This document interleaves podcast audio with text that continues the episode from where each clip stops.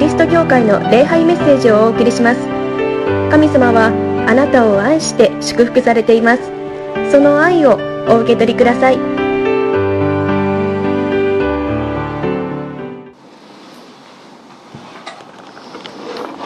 このコロナのことが吹っ飛ぶようなウクライナのことで、えー、テレビを見るといつもそのニュースをずっと見ているん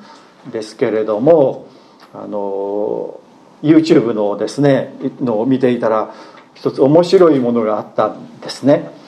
でこの戦争であのロシアはきっと壊滅状況になって負けるだろうと。もう国内の経済がもうガタガタになりますからね。もうダメになってしまうと。そうなったらその時を狙って日本の自衛隊があの北方領土とかねあの樺太にバッと行ってねあのそれをこう取り戻したらいいと。その時にロシアはねあのそれを取り戻しにねこう軍隊を送る力ももうすでになくなっているからと。で世界が何と言おうとねあるいはもともと自分たちのものだからと言ってねあのと取り戻したらいいんだみたいなねことをあの言っていた人がいたんですね。まあ私たちが教えられてきたのは日本が戦争で第二次世界大戦でも負けた後このロシアは参戦してであの平和協定をこの破ってですねそしてあの北方領土を、え取っていったんだということを聞いているのでそれを取り返したらいいんじゃないかななるほどなとそうするならばもう長々とこう交渉をしていてでも交渉ではもう取り返せない状況にロシアはしちゃったんですよね。あの領土を減らす交渉はしてはいけないという憲法を作っちゃったんですよね。だからもう返さないよということになっているんですね。だからこういう方法しかないんじゃないか。なるほどなと思ったんですね。けれどもその週にですね違うものを見たんですね。アフリカのあのケニアの代表が国連であのお話をしたんですね、まあ、今回のこのことに対していろんな国々がですねあのスピーチをしたんですね。その中でそのケニアのそのスピーチが非常にこう注目を浴びたんです。何かというと今のあのロシアがこの土地はもともと自分たちのウクライナは自分たちの国だったんだと言ってそれを取り戻そうというか昔の状況に戻そうと言っている。でもそのことは自分たちにも重なるというんですね。アフリカはいろんな国があってですね国境がありますねコンゴがあって何の国だこうあってねあの国境は自分たちが決めたものじゃないんだっていうんですねあるいはその時支配していたですねあの、まあ、スペインだろうとかあのイギリスだろうとかそういうあの力の強い国が自分たちのその力のバランスで国境を決めたもんだと。で実はこう国境あるんだけれども自分たちの国はもともともっと広かったんだと。だから隣の国のこの部分は自分たちのものなんだと言えばあの言えるしそこに親戚も住んでいるし自分たちの国だったとあの言える。だからその決めた国がですね力が衰えていったらですねえ元に戻してもいいんだと。けれども自分たちはそうしないとですね。もう与えられたそのところで生きていこうと決めたんだと。いうんですね。この聖書の言葉ですね。与えられたもので満足しなさい。とね。今あるものをこう昔はどうだったかもしれないね。昔はこうだったかもしれない。そっちを懐かしんでそれをこう欲しがるということをですね。それによっていろんなこの戦争が今まで起こってきたしそうじゃなくて今あるもので満足する。ですから北方領土をね欲しいなんて思わない。ね、今今あるものでみんな満足したら問題なくなるんじゃないかと。で昔はねこのソ連はもっと広い土地でですねたくさんいたけれどもどんどん西側に取られてしまった取り戻さないといけないという考え方自体がこの世界今の時代そぐわないんじゃないかなというスピーチあなるほどなと思う、まあ、そっちの方が正しいかなとですねあの思えるんですね。神様は一人一人が一つ一つの国にね素晴らしいものを与えてくださっているのでそれを喜んでそれを楽しんで十分に生きるということかなと、まあ、今回ねそのアフリカの方々の、えー、その説教というかスピーチを聞いてそう思ったのであります。ね、私たちの生き方もそのような生き方ちょっと欲張りすぎってことがありますねもうたくさん神様にほんの恵まれて恵まれているんだけれどももう与えられているものは当たり前でいやいや前はもっとこれがあったとかねこれがあったらもっと楽しいとかこれがあったらもっといいのにと思ってこうあれが欲しいこれが欲しいと思って結局自分たちの幸せを逃してしまっている。というのが私たちではないかな。そうじゃないんじゃないの。ね反省したいと思うし。そういう神様の導かれる生き方生きたいなと思うのであります。今日も神様が私たちに福音を語ってくださるのでその福音を聞いて、ね、元気に、えー、勇気をですね、えー、現実を受け入れるという勇気もですね与えていただきたいなと思うのであります。今日の第一のポイントイエス様はどんな時にも一緒にいてくださるということを教えられるのであります。この弟子たちがこのガリラヤ湖ですね、えー、に船で、えー、行った。でイエス様は、えー、岸に残っておられた。そして、えー、弟子たちは、まあ、弟子たちは中には漁師も何人もいましたのででこのガリラヤ湖っていうのはもうよく知っている。のでもう大丈夫だろうと思ってたんだけれどもその漁師の彼らがもう怖がるようなですねちょっとあの状況になった嵐になったということをですね。そうしたら向こうから何かやってきたっていうんですよね。でみんなあの幽霊だと言って怯えたとありますけれども怯えますよね。こう嵐のですねもうこう波が、あの行ってるところに向こうから誰かやってきた言ったら「あれなんだ?」って幽霊じゃないかなっていうのは、まあ、当然だと思いますけれども実はそれがイエス様だったということですね。イエス様が安心しなさい私で恐れることはないと言っていてくださるまあイエス様は優しいですねだから弟子たちが「ああこれは困っているぞ」と「これは悩んでいるぞ」これは不安に思ってるぞと言ったらイエス様が来てくださるということですね。けれどもイエス様来るったってそれ無理でしょうと。もうこの湖の真ん中に行ってイエス様は向こうの遠い岸のところにいてここまで来ることなんて到底無理だなって思うんですよね。でもイエス様はそうじゃなかった。もうこんなあの湖なんて何の問題にもなりませんよ。こんな嵐にものんどん何の障害にもなりませんよ。私はあなたのそばに行ってあなたにあなたと共に行きたいんですよ。というイエス様の意志というか思いというのがこのところで、えー、表されているのではないでしょうか。何があってもどんなことがあっても私はあなたのそばにいる。私はあなたのそばがいいなんて昔、え、そういうのがあったような気がしますけれどもそうイエス様が私たちに言ってくださるということ。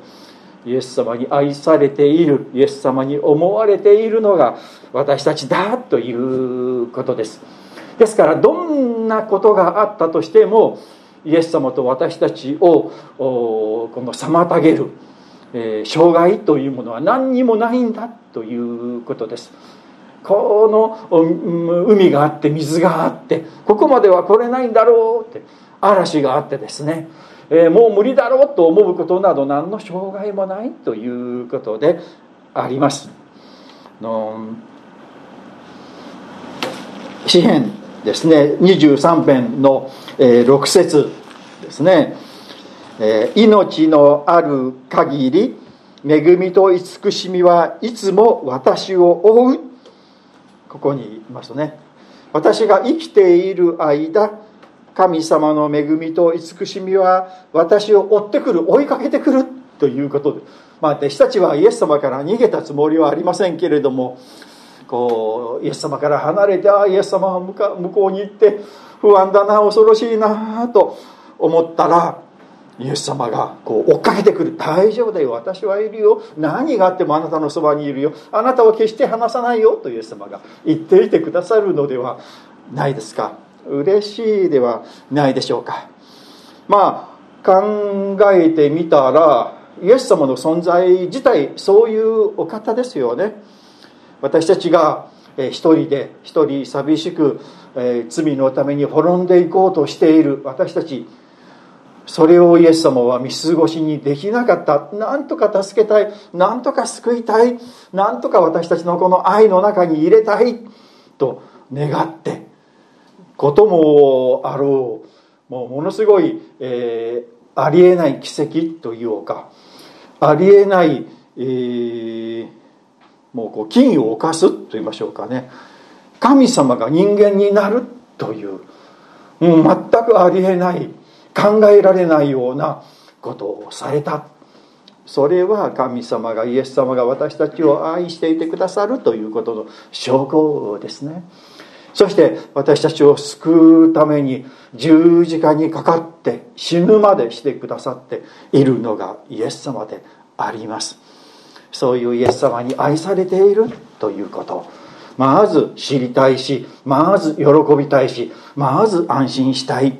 どんなことがあってもどんな嵐だろうがどんな大雨だろうがどんな大水だろうが大波であろうが私たちとイエス様を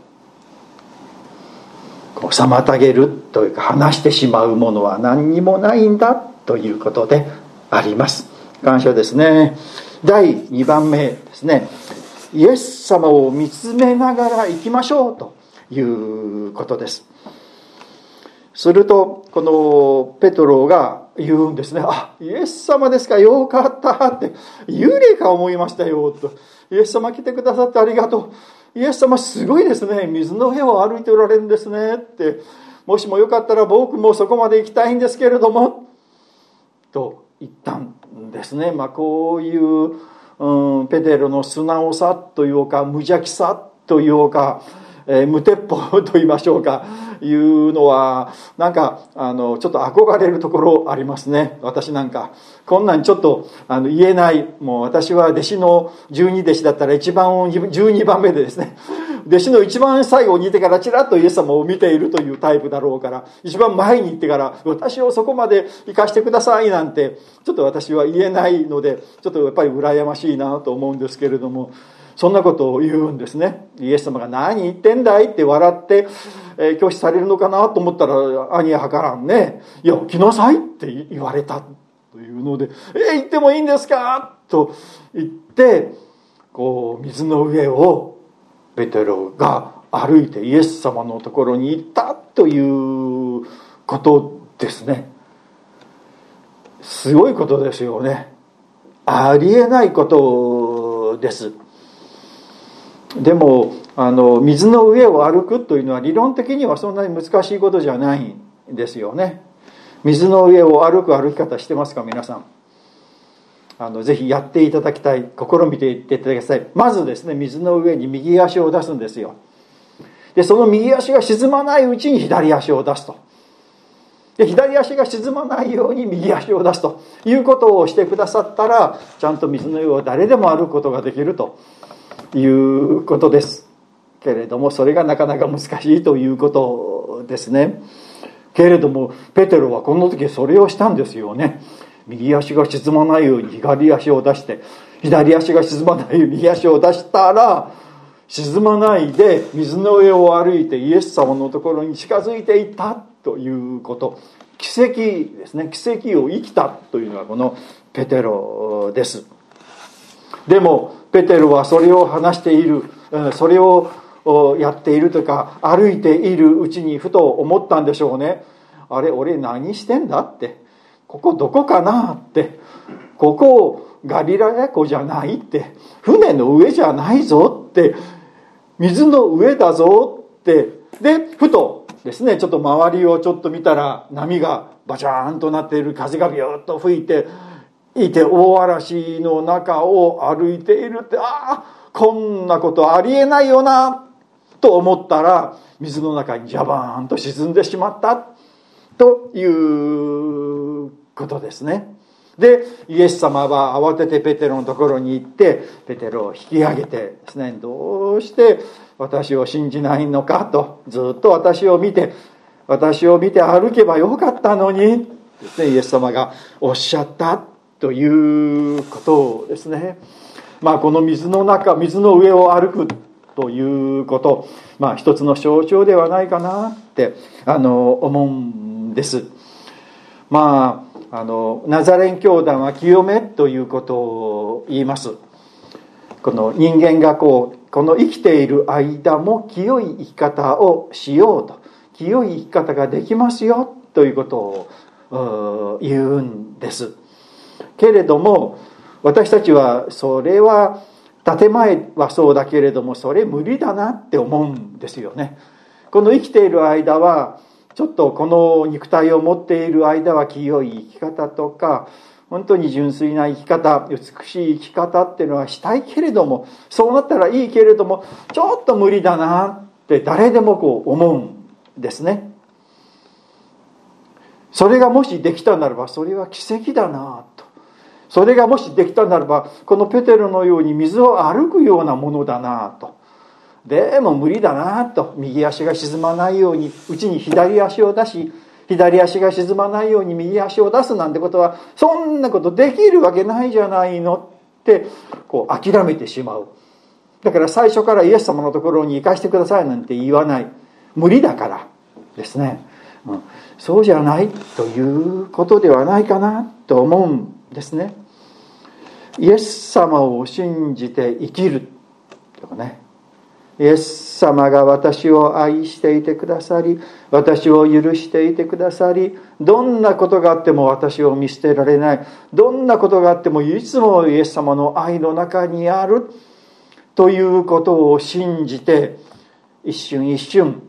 ね、生きていたら清い生き方に導かれるんじゃないかと。いやそれ自身が清い生き方じゃないかなと思うんですね。でこの世の中はそう言わないんですね。いやいやいやいやそう言うけれどもそんなに、えー、あお前はいい人間かと。こんなに清い人間か正しい人間か？間違ったことをするしこう短期に怒ってしまったりですね、えー、人に迷惑をかけてしまったり、えー、するじゃないかと。お前は完全な人間じゃないし普通の人間だしどちらかというと汚れた人間であってもうクリスチャンなんて言うのもおこがましいというか教会なんか行ける行くなんていうのは犠牲者じゃないのと。私は清い人間ですなんて言っているのは偽物だ偽物じゃないのとか言うといやそうだなそれ正しいよなってこんな人間が神様に愛されるわけがないしこんな人間が清い人間になるわけがないしああこんな人間なんか神様好きじゃないし、え教会なんかにクリスチャンなんていうのもはばかられる。もう教会なんか行かない方がいいんじゃないかなって思ってしまう。いえいえそれが間違いなんだということですよ。ここでですねイエス様を見つめるということはいやいやそれでも周りが周りの人がどんなにそう言ったとしてもあなたがそれにどんなに納得してもそれは違うよってあなたは私を私はあなたを愛しているしあなたを救うしあなたを清めるしあなたを全く罪のない人間とする。だから私を信じて私の顔をまっすぐ見て一歩一歩行きなさいとイエス様が言ってくださるということですよ。ですからどんなに自分が罪人だな汚れているなということがあったとしてもそれはそれは過去のことであり、まあ、それをしたならばごめんなさいと、まあ、悔い改めたらいいんですよね。でそれを何回もしてもですね何回してもいやごめんなさいってもう心から謝ったらもうそれでいいんですよ。それで許されるしそれで清められます。何回同じ失敗をするんだとか言われたとしてもイエス様は七旅を70倍するまで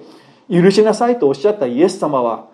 もう永遠にあなたがすることをどんなことも許しますよと言ってくださっているんですよ。だからそのイエス様の愛を信じることですよ。そうだ。私はふさわしくない。私はクリスチャンとしてふさわしくない。けれどもけれどもこんな私をイエス様は愛していてくださるんだ。そのイエス様の愛を信じてそのイエス様の愛を喜んで私は一日一日を生きていくんです。これですよこれです。皆さん。ねこのペテロが、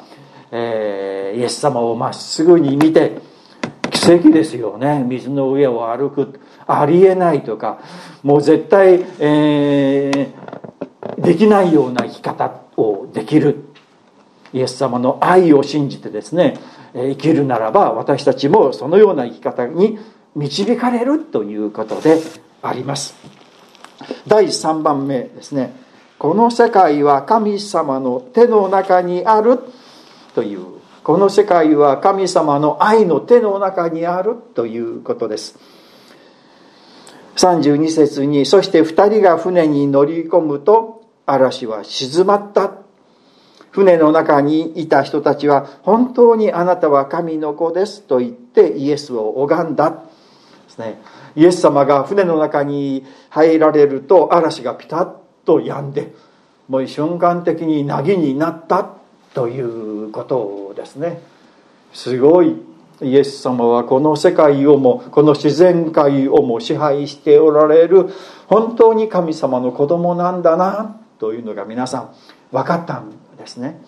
この世界は皆さん神様の手の中にあります。全ては神様の手の中にあり全てのことは神様の手の中で起こっていることであります。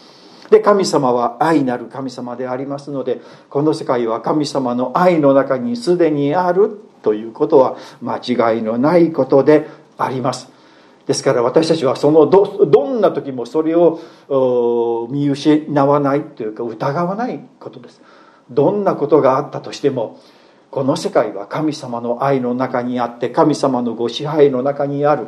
人間が支配しているように見えたとしても本当に支配しているのは人間じゃない。神様なんだということですね。人間はいつかあ命が尽きるんですよね。この世界を俺のものにするなんて言っている人たちも必ずその命が尽きてそのこの世界を手放してしまう時が来る。永遠にこの世界を支配できる人なんて一人もいない。永遠にこの世界を支配できる。そして支配しておられるのは神様だけであります。けれども今回のこのウクライナのこの問題に関してもコロナのことに関しても神様どうしてこのようなことを行われるんですか？あなたは愛の神様でしょう。あなたがこの世界を支配しておられるのでしょう。どうしてこんなことを起こることをこんなことが起こることを許しておられるんですか？という疑問を私たちは持つことですね。でそれに対してもう簡単に一朝一夕に答えはこうですよという説明をしてそして説明を聞いてもいやいやそうは言われてもなんか納得いかないなっていうのが私たちですね。それは神様のなさることは私たちには分からない。私たちの考えを超えるところで神様が行ってくださるということですね。まあ、神様はあの2種類のこの考え方って言いましょうかね。神様のご計画というものがあります。神様が計画を立ててこうしようと思ってされること。でもう一つはこう人間の自由にさせてですね。でその自由にさせてその結果が将来的にこうなりますよということを予知と言いましょうかね。知るということ。2種類あるんですね。ですからこのご計画によってなされたことと人間が自由に行ったことというのはこの世界の中はこうぐちゃぐちゃになっていると言えるんです。で人間が自由にやったんだけれどもけれどもそのことも神様の手の中にあって最終的にはいいことへと変えられるということなんですね。神様は私たちに自由というものをですねあの与えられているんです。で、え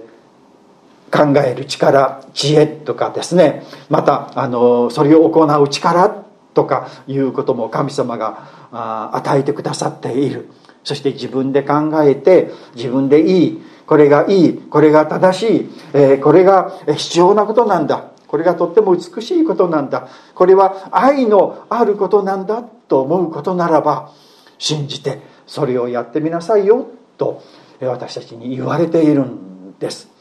まあ何でもかんでも神様のこのコントロールの中にあるというよりも神様が力を与えてくださりチャンスを与えてくださり私たちにそのことをするようにって任せられている部分もあるということですね。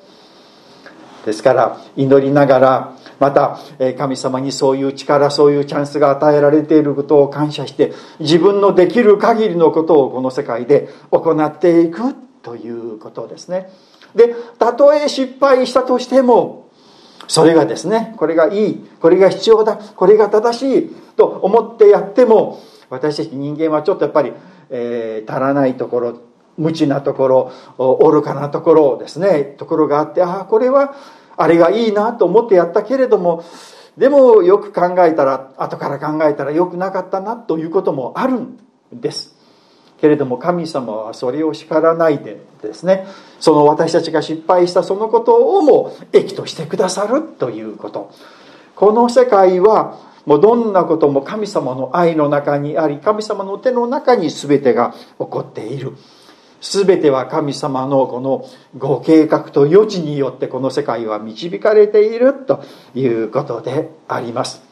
安心ですよね。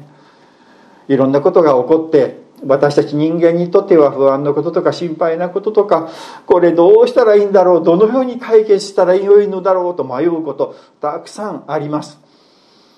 でもですねあの私たちはこう迷いながら苦しみながらまた神様にどうしたらいいんですか助けてくださいと祈りながらですね、えー、この世界を生きていく。その人生はとっても美しい。その人生はとっても素敵な人生であります。神様は私たちを愛していてくださりこの素晴らしい地球という世界に私たちを生んでくださっています。どんな時も神様の愛を疑わないで神様の愛を喜んで神様の愛を信じて今週も生きてまいりましょう。必ず神様は良いことにしてくださいます。今日はねこの「神を信じても沈む信仰」というのは江上先生が作られたタイトルでねこのタイトルがどういうふうに説明しているのかって私はっきり言って分からなかった。だからねこの題はね